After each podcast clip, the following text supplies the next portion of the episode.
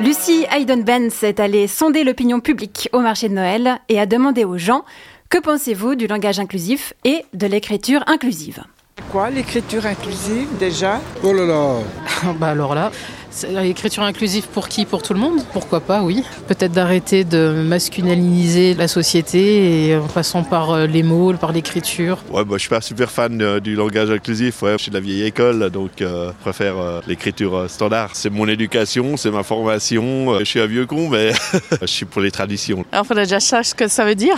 Je suis totalement pour.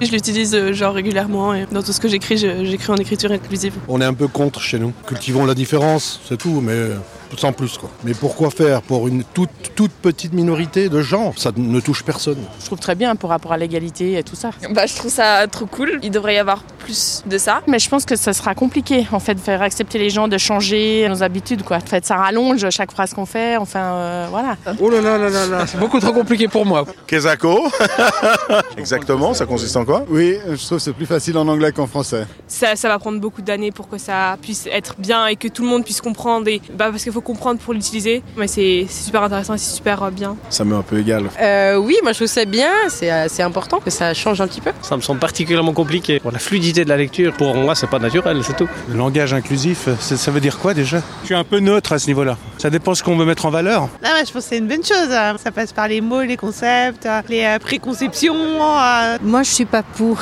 Je pense qu'on a toujours vécu sans ça et qu'on se reconnaît bien. Je suis pour le fait de- d'inclure. Bah, moi qui suis d'une famille, vous voyez, où il y a beaucoup de femmes, euh, de les inclure, c'est très important et je suis ouvert à toute possibilité euh, d'évoluer dans ma façon euh, d'écrire et de parler aussi. Ce serait euh, la manière d'écrire dans, le futur, ouais. Une insulte à la langue française. Moi, je suis absolument contre. C'est un sujet très important. Ouais, euh, je sais pas, je me suis jamais posé la question. euh. C'est vrai que c'est compliqué parfois l'écriture inclusive à lire, c'est vrai. Je reconnais qu'avant on avait quand même euh, un genre plutôt masculin, mais ça pouvait inclure les deux quand il y avait un pluriel, mais euh, là j'ai un peu plus de mal avec l'inclusif. Je suis OK euh, avec ça. Et je trouve qu'une langue doit évoluer avec euh, le temps, les coutumes, et je suis chaud pour l'écriture inclusive.